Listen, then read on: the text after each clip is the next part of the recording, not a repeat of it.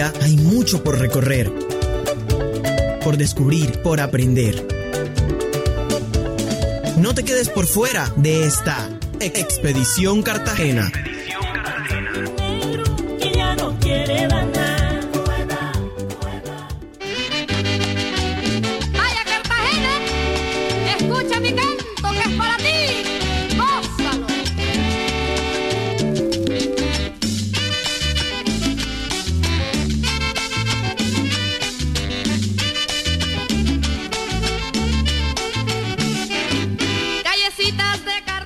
Un saludo cordial a quienes han decidido sumarse a esta expedición cartagena. Soy Berta Lucía Arnedo Redondo, directora del Observatorio del Patrimonio Cultural, y a partir de este momento les damos la bienvenida a esta aventura por conocer, valorar y disfrutar el patrimonio cultural de Cartagena de Indias. Esta es una apuesta de la Universidad de Cartagena y su Vicerrectoría de Extensión y Proyección Social. Noches de Cartagena en esta ocasión vamos a recorrer un sitio emblemático de la heroica, su centro histórico. Lo vamos a hacer de manera pausada y reflexiva, mirando tal vez como con nostalgia al pasado, pero sobre todo proyectándonos al futuro. El centro histórico es un lugar sustancial para la declaratoria de la ciudad como Patrimonio Histórico y Cultural por UNESCO en 1984, pues su conjunto arquitectónico, cercado por las fortificaciones, lo convierten en una huella patrimonial importante. Sin embargo, más allá de la declaratoria, en ese centro, con sus barrios, su gente y sus dinámicas, justamente se desenvuelven elementos de nuestra cultura e identidad que lo hacen un espacio obligado para habitantes y para visitantes de Cartagena de Indias. Para ahondar sobre él hemos invitado a Javier Hernández García.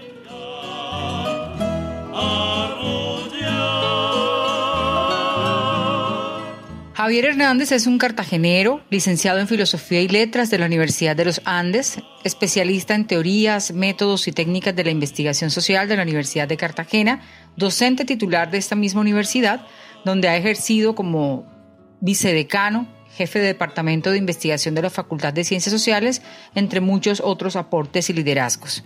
Sobre todo es un habitante, un doliente, un testigo del Centro Histórico de Cartagena. Javier, bienvenido y gracias por estar a través de estas ondas sonoras y conducirnos a este lugar tan mágico como complejo. Ayúdanos a comprender lo que significa el centro histórico para Cartagena, cómo nació y cómo se consolidó.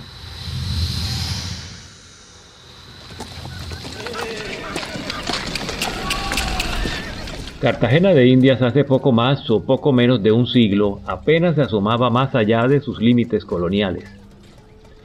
Pero a partir de las primeras décadas del siglo XX, la ciudad se convirtió en agente de un proceso de urbanización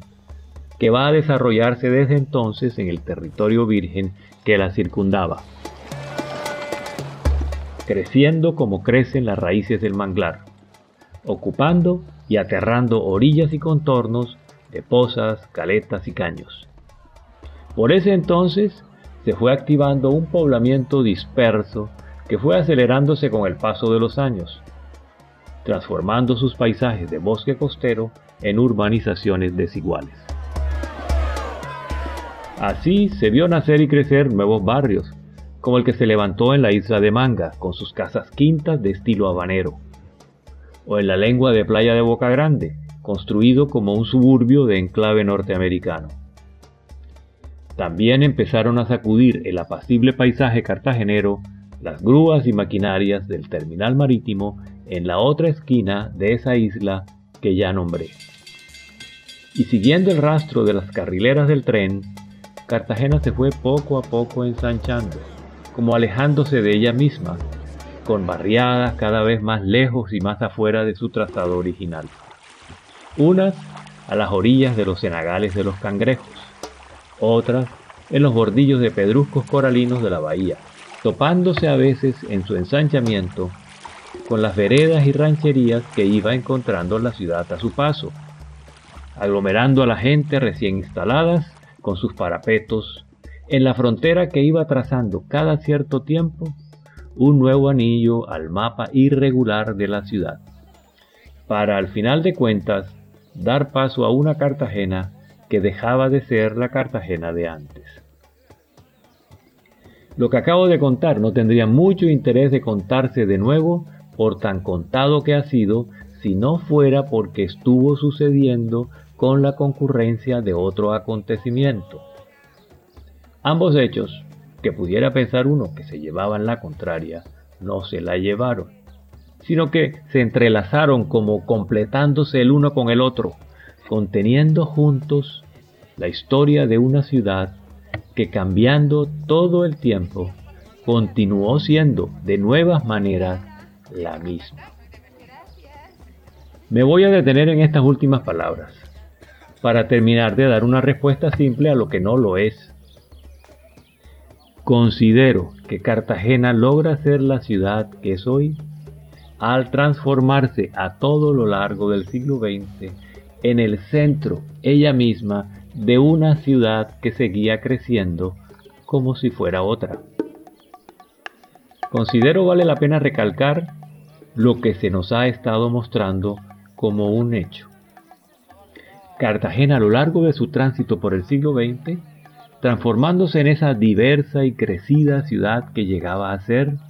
iba dejando de estar contenida en sus viejos límites urbanos, para convertirse en el camino en su propio centro, condensando en los viejos barrios de ese sector amurallado todo aquello que había convertido en cartagenera a Cartagena. A estas alturas habrán hecho ustedes una pregunta. ¿Por qué escogí el siglo XX para responder a la que me han hecho a mí sobre la importancia que el centro tiene para nuestra ciudad? Respondo que lo hice por considerar que en este reciente siglo pasado fue cuando los muchos ingredientes de un menú tan largamente preparado alcanzaron su hervor de cocción. Menú tan picante, tan adobado y suculento, lo degustamos ahora como lo cartagenero, lo que en términos más elegantes referimos en estos días como nuestro patrimonio cultural. En virtud de esta misteriosa pero mudable persistencia, lo que asumíamos como nuestros modos de sentir, de pensar, de hacer la vida en Cartagena, no se había podido ni querido divorciar de lo que con tremenda aplicación se había ido fabricando por siglos en las entrañas de este que terminó por convertirse en el centro de la ciudad.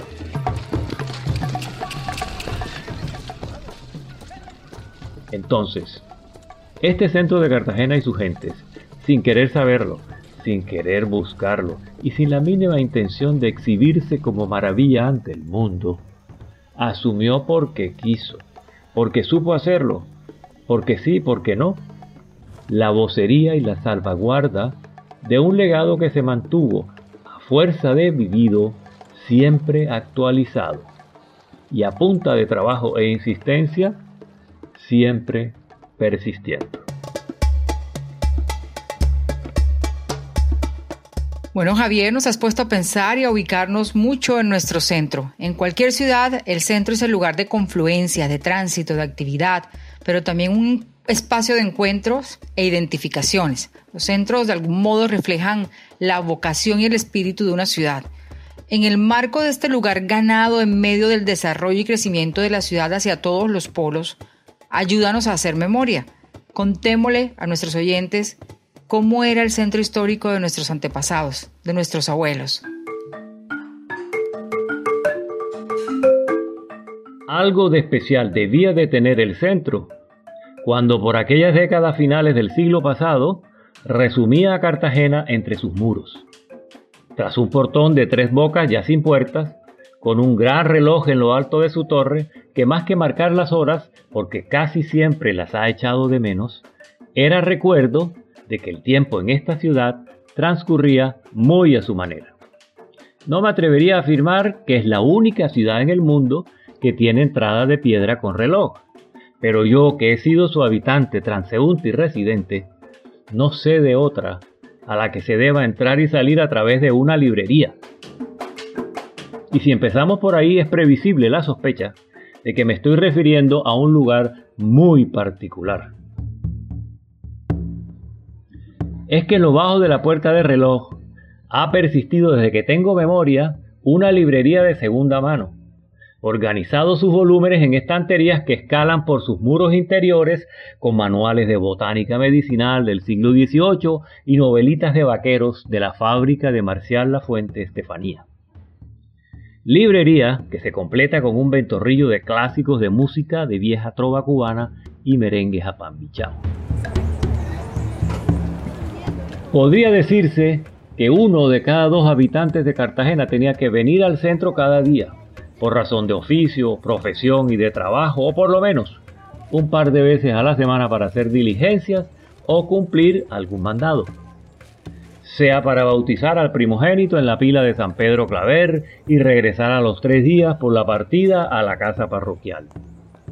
O para consignar por enésima vez el relicario de la abuela en la casa de empeño de don Manuel o para contratar al cerrajero a que destrabe la caja fuerte del negocio, o para conseguir cuchillas genuinas de reemplazo para el tazón de la licuadora, o tal vez para escoger el corte de popelina y el retazo de organdí para la percha del grado. Y tantos más que llegaban para consultar al doctor de un dolor aquí abajo del corazón, para ocupar su lugar tras los mostradores de cuadernos y celofanes,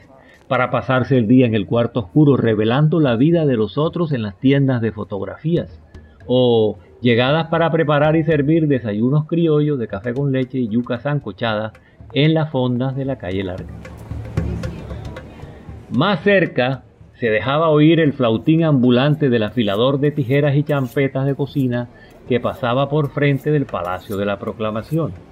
en cuyos bajos los jubilados del departamento de Bolívar se ponían los unos a los otros al tanto de las noticias de la localidad,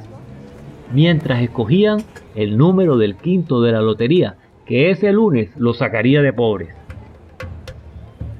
Y seguían llegando de toda la ciudad a comprar bastimentos para el almuerzo en las colmenas del mercado público, después de lo cual cruzaban a la otra orilla de la Bahía de las Ánimas antes del regreso a los barrios a deleitarse con un fresco batido de zapote con leche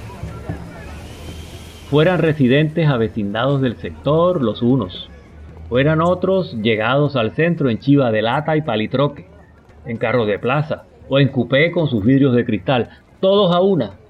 daban vida a esta convocatoria nuestra de cada día, que llenaba desde temprano las oficinas públicas de funcionarios y gamonales con gomina de glostora en sus cabellos, arrastrando tras de sí a los recomendados del montón, que los estaban esperando a la entrada, esperanzados en hacer girar la palanca que daría cumplimiento, esta vez sí, a la promesa de una oportunidad. Por esas horas primerizas habían abierto las tipografías, dejando salir a la calle sus olores a tintas de imprimir libretas de contabilidad y estampitas de la Virgen del Carmen. Las mismas horas en las que se apuraban los propietarios gerentes en los talleres de sellos de caucho facturando la entrega del pedido para la oficina de tuburios. Horas en las que los mecánicos de refrigeración inyectaban gas freón a los condensadores remendados con soldaduras de bronce. En los almacenes de souvenirs se exponían gualdrapas curtidas al charol para las próximas fiestas de la Virgen de la Candelaria, mientras las babillas disecadas miraban a su distinguida clientela tras las vitrinas con sus dos ojos de vidrio y una hermosa bandera de Colombia sostenida entre sus garras de juguete. Empezaba a ceder la calor del mediodía cuando en los altos del almacén el centavo menos ya alborotaban sus billares los universitarios evadidos de las clases de derecho romano. Y de un momento a otro, a la salida vespertina de los colegios, por las cuatro esquinas del centro siempre bullanguero, retumbaba la algarabía de la muchachera liberada de las clases de hoy hasta el otro día. Carretas de burro llevando desde la ferretería de Getsemaní a las mejoras de San Diego latas de arena de río y de piedra china y bolsas de carburo para encalar al frente de la casa ahora que regresen las navidades. Y tras ellos van carretillas de empujar, que andan diciendo que la envidia es el arma del incapaz comprando cachivaches y rescatando chatarras, martillando un caldero boca abajo, invitaba a los interesados a cambiar hierro por globos de colores, o si lo preferían, por copos rosados de algodón de azúcar. Todos al tiempo, repitiendo calles y recovecos. Llegaban y salían de los bajos, de los altos, de las tiendas y las trastiendas para empezar otra vez o para terminar por fin aquello que habían venido a hacer. Justo los mismos pasajes y lugares en los que, entre consejos y demandas, maldiciones y letanías, los residentes y pasantes del centro están terminando allí de tejer otra jornada con los hilos invisibles de sus propósitos, hilando la ciudad entera en los ovillos de piedra del centro de la ciudad. Mientras tanto, los que llegaron se están yendo y se han quedado en el centro sus vecinos, que están sacando a las aceras, que se han quedado vacías, los taburetes para el último chismorreo del día antes de irse a la cama de bastidor, cuando piden a los niños que se vayan a dormir con las gallinas, que el juego de la libertad 1, 2, 3 ya terminó. Muchas gracias Javier por este viaje hacia el pasado, hacia la vida de un centro cargado de mucho, donde cada actividad evoca unos personajes muy nuestros. Bueno, pero la ciudad creció, la globalización nos trajo nuevas dinámicas, otra hibridación cultural y una serie de eventos comenzaron a determinar la transformación de Cartagena y por lo tanto también del centro histórico. ¿Cuál es el análisis que haces sobre el nuevo centro histórico? ¿A qué retos se enfrenta y qué podemos hacer? Desde las primeras décadas del siglo XX, Cartagena fue vista por los cartageneros como un lugar con ventajas y recursos naturales que por su belleza y atractivos para eventuales visitantes podrían y deberían llegar a constituirse en oportunidad excepcional para un desarrollo económico que aprovechara con propósitos empresariales estas características. Los argumentos repetidos en ese entonces elogiaban playas, lugares de recogimiento y contemplación, clima tropical pero suavizado por las brisas marinas y sobre todo una apacible vida provinciana a salvo de los atrafagos del estilo de vida moderno. Más tardía fue la inclusión de sus recursos históricos y culturales asociados a su traza urbana colonial como factores predominantes en este paquete de argumentos y estrategias promocionales. Esta última modalidad de promoción y de negocios concurrentes se empezó a generalizar por los años que antecedieron y subsiguieron a la declaratoria por la UNESCO de nuestra Cartagena de Indias como Patrimonio Histórico y Cultural de la Humanidad a mediados de los años 80. Hecho que formaliza la postulación que se venía promoviendo como verdad probada de una especie de destino o también de una cierta vocación turística de la ciudad. Así que tanto por dinámicas propias del desarrollo de la ciudad de Cartagena, asociadas a su inserción paulatina en el mercado global, como por consecuencia de la exitosa promoción y crecientes intereses inmobiliarios y turísticos enfocados en algunos sectores de la ciudad y en especial de su antiguo centro amurallado, se va consolidando este sector urbano como la punta de lanza del aprovechamiento económico del patrimonio histórico y cultural de la ciudad. Mientras, simultáneamente y en sentido contrario, va perdiendo vigencia la delicada función que había venido cumpliendo en la Cartagena de buena parte del siglo pasado, cuando mostrábamos a ese centro como el carrete en el que se trenzaban los hilos del tejido de la vida cotidiana cartagenera. Nuevas tramas se están tejiendo por sus viejos o nuevos recintos y escenarios. Así que a medida que el centro se está convirtiendo en esa especie de pequeña Babel que hoy revuelve y mezcla voces y giros de gentes venidas de todas partes con los de los propios, renovadas demandas se expresan y se satisfacen en todas las lenguas. Mientras tanto, han ido perdiendo presencia y vigencia nuestros modos de encontrarnos, de sentirnos, de hermanarnos o de excluirnos, de sabernos e ignorarnos, de sentirnos tan empática o antipáticamente implicados, tan cara a cara, tan pecho a pecho los roces y los disgustos, las changongas y los embelecos, el coge-coge, la puja y el azore, están dando paso a otros protagonistas y a distintos argumentos, en este ahora denominado Centro Histórico de Cartagena. Claro, hay que reconocerlo.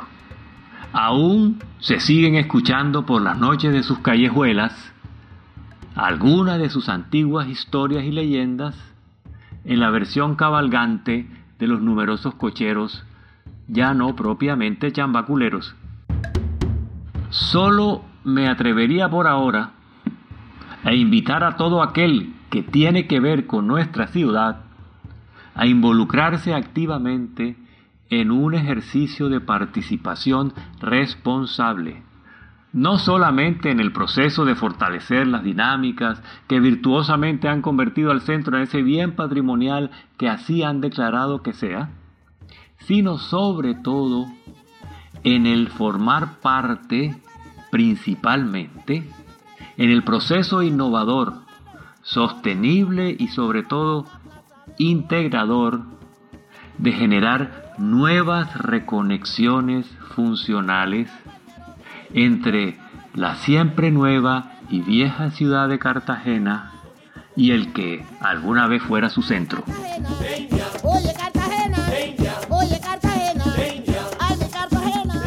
Propongo el reto de inventarnos los modos, las estrategias y las acciones que contribuyan a reconvertir a la ciudad en la que tiene asiento y sentido el centro, así como a este centro que ha compartido con esta ciudad esa rica y larga cohabitación, en el nicho de realización de un propósito abierto a todos, que formulado de manera simplista es este, reconvertir, digo, a la ciudad que habitamos, a la ciudad misma y completa que somos, en nuestro derecho mayor derecho a transformar a nuestra ciudad y llegar a hacerlo con ella en nuestro auténtico patrimonio material e inmaterial. A toda ella, de todos nosotros, todos nosotros, la ciudad nuestra de todos los días con sus noches, para conocimiento, exploración y disfrute de la humanidad.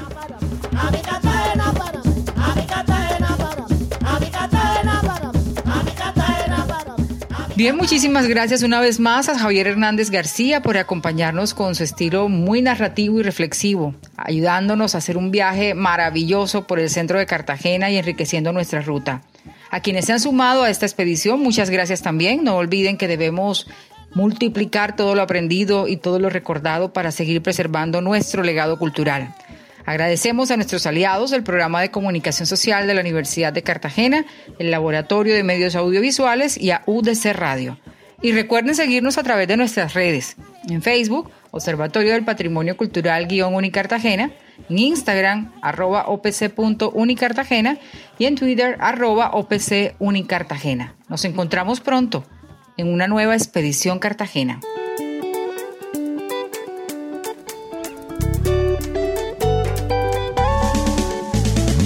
Todavía hay mucho por recorrer,